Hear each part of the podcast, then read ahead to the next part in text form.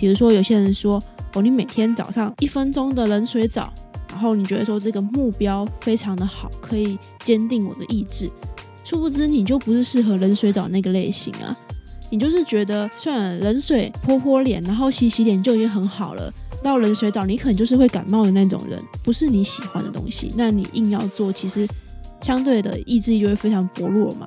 就像你不喜欢打篮球，我硬要逼你每天早上去打一个小时的篮球，那你应该很快就崩溃了吧？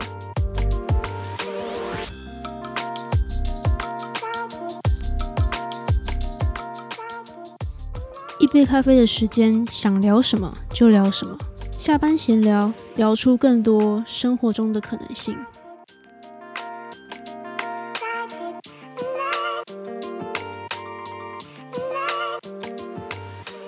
欢迎再次收听 Q B 的下班闲聊。今天是找回生活节奏的系列第二集，不知道大家有没有听第一集哦？那如果没有的话呢，可以再回去稍微听一下，就是有点一步一步来的这种感觉。好，那这一集我们要聊的是什么呢？上一集我们是聊说，哎，要怎么样去发现到或者意识到说，哎，我哪里可能要做调整，或者是哎，我哪里其实做的还不错，就继续。保持下去啊，或者是用不一样的方式，然后让自己变成习惯的一部分。那我们今天要聊的比较不太一样，是说我们上次有讲到，接下来下一步就是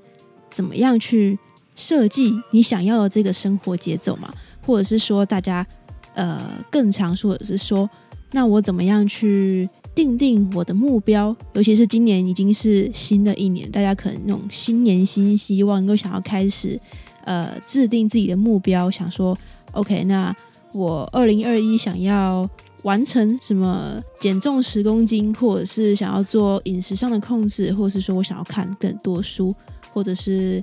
呃，我之前还有一位听众很好玩，他说，我我问说，哎，那你们可以说一下，哎，新年二零二一你们有什么样希望做到什么事情？他说希望可以出国旅游，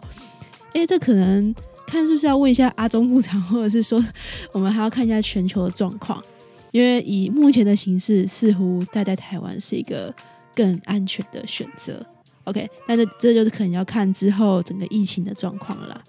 那回到说，我们今天就是要讲说怎么样去呃定定目标嘛？我觉得定定目标是一种大家觉得对啦，说实话很简单的，就是你拿出一张纸，或是拿出你的笔电，拿出你的手机。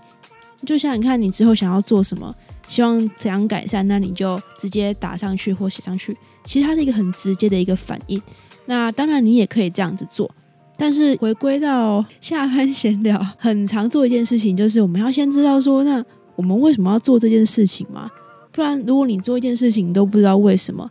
其实会有几个状况产生。第一个就是，当你不知道为什么要做一件事情的时候，你要么就是会做的很痛苦，要么就是。做一做就不想做了。每个人的为什么想要设定目标的这个答案可能不太一样。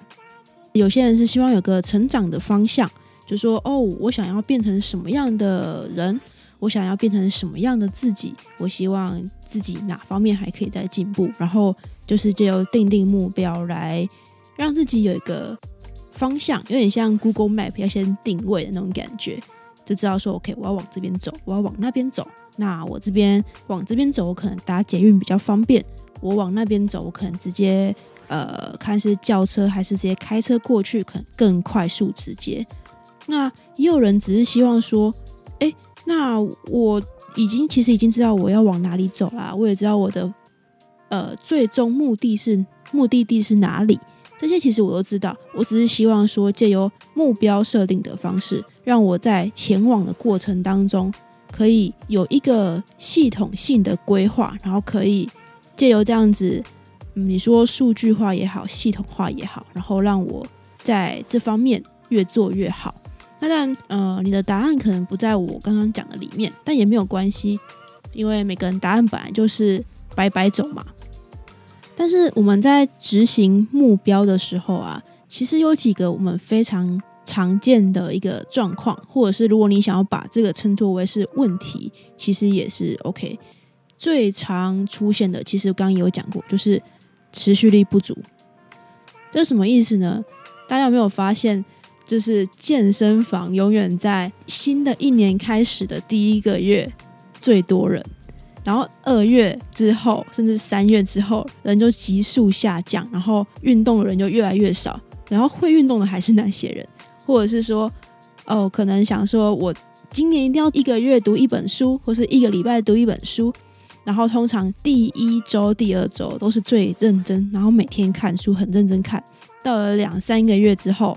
可能买了一堆书堆在那边，在讲什么，其实倒是不见得真的有去看，然后就会有点懒的去执行一些自己原本有点雄心壮志希望做的事情。但是我们之所以会这样子做，到底原因是什么呢？那我相信大家也有很多很多的答案，就直接蹦在脑袋里面。可能是说我们就是习惯舒适圈啊，就是这么舒服，那我为什么要走出去？或者是说习惯改变本来就是很难的事情，那可是如果我们一下子就把门槛拉太高，你明明就没有在运动，然后你硬要说你每天就是要早晨出去慢跑十公里，你顶多维持一个礼拜，你可能就觉得太难了，就不想做了嘛。或者是说定了一个目标，但是那个目标或许你其实没有那么喜欢，觉得说哦这个目标别人说很好，那我也要去做。比如说，有些人说：“哦，你每天早上一分钟的冷水澡，然后你觉得说这个目标非常的好，可以坚定我的意志。”殊不知，你就不是适合冷水澡那个类型啊！你就是觉得，算了，冷水泼泼脸，然后洗洗脸就已经很好了。到冷水澡，你可能就是会感冒的那种人，你可能就是会头痛的那种人。但是如果你硬要这样子做，但就不是你喜欢的东西，那你硬要做，其实相对的意志力就会非常薄弱嘛。就像你不喜欢打篮球，我硬要逼你每天早上去打一个小时篮球，那你应该很快就崩溃了吧？另外一种状况是你给自己的指令不够简单清晰，这什么意思呢？就说你可能跟自己说：“好，那我新年目标就是我要我的生活形态我要变得更健康。”那这是一个很笼统的说法。你可能吃饭的时候就想说，我的生活现在想要更健康，那我是不是要吃清淡一点？然后我要这几组还是怎么样？那你可能就要做出很多很多不同的决定嘛。然后你可能就出门了，出门之后你可能想说，我想要更健康，那我是不是要走路去捷运站，还是我要骑 U bike 过去？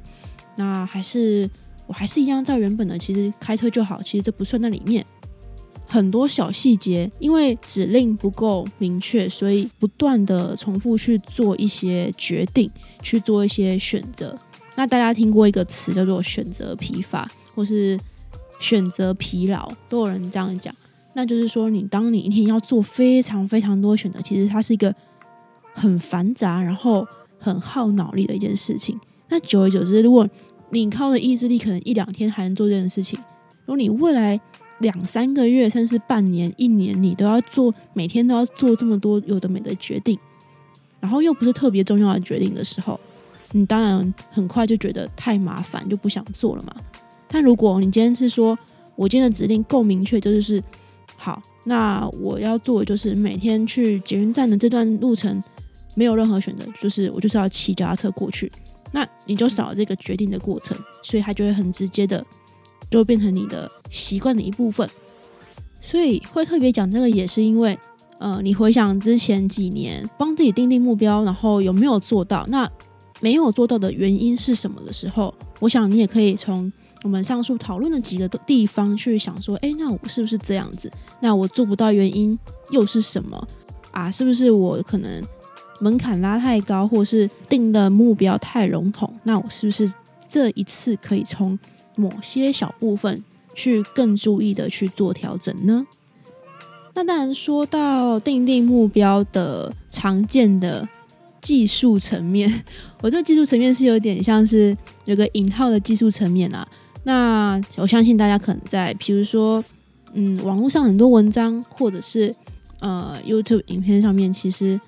应该听到的蛮多的，尤其是每年都会再被重新。拿出来挖出来再讲一次，最常见就是 SMART 原则嘛，S M A R T，S 代表具体啊，然后 M 代表可量化，就是你可以去量化说哦，三个月要怎样，六个月要怎么样，或是每天要呃三本书，或是每天看二十页之类的。那 A 就是可以达到的嘛，你门槛不能一下子拉太高。那 R 就是现实的，T 就是有期限的。那另外一个就是有些人会说，哎，你要分部分的去计划，就是你可以把生活分成不同领域啊，比如说你可以分成人际关系、工作、事业、玩乐、健康等等的。那这些其实都是非常常见的一些，我会称它叫做技术层面啊。但不过我今天呃不会着重特别琢磨在这个地方去深入的探讨。呃，一方面是因为我我觉得这些大家可能多多少少都听过，另外一方面是我会认为其实尽管它是非常有根据，然后非常好的一些参考的方式，定定目标的方式。但是对我个人来讲，我会觉得其实会觉得它太复杂了，所以不是我特别喜欢用的方式。如果我自己都没有特别的觉得它特别好用的话，我也不会在这边推荐别人说：“哎，我觉得这个很棒，你可以去试看看。”那我会直接分享我的做法。那我不知道说是不是因为前面它的一些概念已经被我融在里面了，但我觉得大家可以听看看。那当然，有兴趣的人呢，我也会再把 SMART 原则的这个一些介绍文章放在那个资讯栏底下，那大家可以很快速的去看一下，说哦，原来大家是怎么样定那个自己的一些目标，或是公司怎么样去定目标。其实我一开始也是跟很多人一样，就是呃，什么 SMART 原则啊，然后什么样生活分成四大类，有些人是分成三大类，然后每一个可能定几个目标啊，然后。还要定切分成三个月要达到什么，然后六个月要达到什么，都尝试过。但我觉得有一部分是我本身其实行动力这方面，我就知道我自己有一些惰性，所以我也根据我自己的方式去做了一些不一样的调整。那也在这边跟大家分享一些比较细节，还有我的对于定目标的一些想法。那我这边整理了三个，我觉得。定目标上面需要去先想想看的一些细节。第一个呢，第一个想要跟大家分享的想法是，我会觉得啊，定目标其实越简单明确，越有续航力。这个越有续航力的意思，其实就是说越能够实际去达成的意思。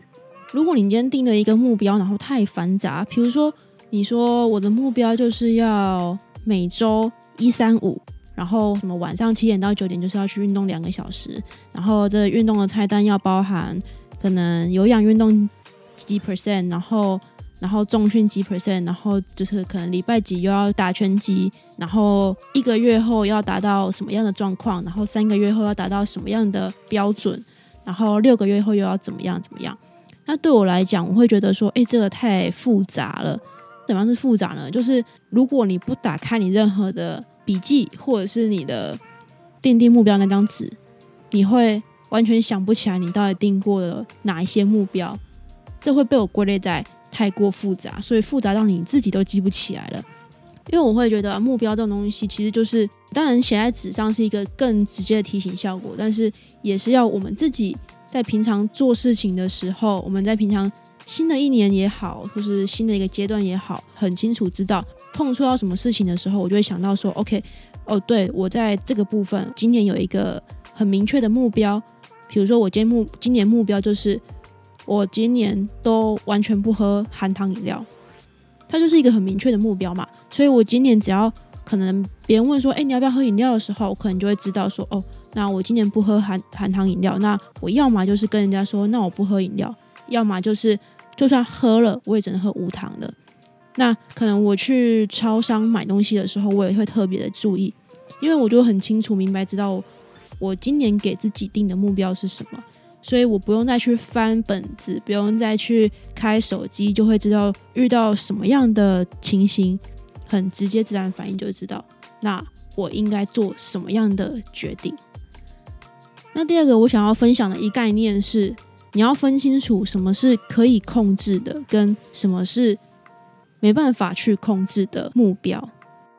那这点其实我在呃，我记得是圣诞特辑里面，我有稍微提到这个部分，就是我会把我的目标很明确的分成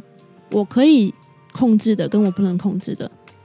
比如说，我想要出一本写本实体书，那我可以控制的目标就是，那我们就从第一天开始，我每天睡觉之前产出两两百字，或是产出三百字以上的内容嘛。那不管好不好，就是得这样做。但是我不能控制的是什么？我不能控制的是说，我写完这本书之后，我这本书要达到什么百万销量？因为这个你不能控制啊！你怎么能控制说别人要不要买你的书，或是对你的书是觉得是好还是不好，或是他们的评价是什么样子？所以我们就要分得清楚，说，诶，什么样的东西是我们可以控制的，什么样是我们不能控制的地方。那另外一方面是说，我们能去做的努力，其实只有在我们能控制的部分。那我们不能控制的部分，其实大部分为什么会不能控制，就是因为它的相关因素太多，可能有些环境因素啊，有些是呃别人的想法、别人的看法，或是别人嘴巴会说出什么样的事情，但是我们没办法去控制的事情。但是如果我们分不清楚，而用我们不能控制的事情来批判我们自己，来判断我们自己，说，诶，我在这件事情上面，我到底做得好或是不好。那其实就有点本末倒置了。那也不是说都不能去设定一些我们没办法去控制的目标，而是说设定了，但是我们要很明确的知道，它就是我们不能控制的。它可以当成一个我们想要达到的一个状态。如果定了一个目标，说今年之前我想要 IG 的粉丝的人数，我想要达到十万，那个是一个不可控制的因素嘛？除非我去买粉。就是花钱去买很多很多的粉丝，不然怎么能够去控制别人说你要不要来呃追踪我，你要不要来当我的粉丝？所以它就是一个我没办法去控制的事情，但是我还是会往这边努力啊。这种不可控的目标，其实很多时候就是拿来让我们说，OK，我想要爬多高，我想要达到什么样的状况，我的理想的状况是什么？那我去努力。但是我们要怎么样过去，其实就是得靠。我们可以控制的这个目标去做，去达到。那第三个，我觉得是一个非常非常重要的一个关键点，就是够了解自己，然后从自己的个性下手。像有些人个性是习惯的类型，比如说我其实就是什么是习惯型呢？就是呃，如果一件事情，我只要我想办法让我自己某一个环节养成的步骤。其实我就会非常自然而然的不会去排斥或是不想做，因为它就是会变成我生活中很自然而然的一部分。那因为我知道我可能就是一个属于习惯型的人，那有些人就是喜欢挑战啊，对吧？那你可能就可以把你的目标更设定成说，那我就想要把它变成一种我今年的挑战，我就要挑战这三个月，我每天睡前都要念二十页的书。那如果你把这个当成你的这三个月的小挑战的话，可能它就是一个适合你的定立目标的方式，类似像这样子。那当然很多很多不一样的类型嘛，所以你要去摸索说，诶，那我自己是，呃，我观察这么多年下来，我觉得我是属于什么样的类型？那这样的类型，我可我可以用什么样的方式去设计我今年的目标呢？然后让我自己达到呢？那我觉得它其实也是一个非常。有趣的一个环节。那我今天分享了三个我个人的做法，上面我会觉得说，哎，比较注意的三个环节嘛，或者说，哎，三个想法概念。第一个是，我会觉得越简单明确，其实就会越有续航力，也就是说，你越能够实际去达到你定的这个目标。那第二个是，你要分清楚什么是可以控制的目标，然后哪一些是你没没办法去控制的。那第三个就是你要知道你自己的个性是属于哪一个类型，然后从你自己的个性去下手，设计一个最符合你的本性，然后所以就会越好去实行的一整套的目标。那在这一集的尾声，我也用一个呃我今年定的一个目标来跟大家分享，然后也是尽可能去融合了我前面三个概念。那我今年在工作上。我定的一个目标就是每天都要完成三个项目。这三个项目是什么呢？都可以，就是只要我觉得对于那一天来讲，然后对于我的整体的事业来讲最重要的三个项目，然后我去把它完成，那那天这个任务就算达成了。所以第一个就是很简单嘛，就是不管你做什么样、那完成什么样项目都可以，反正就是三个。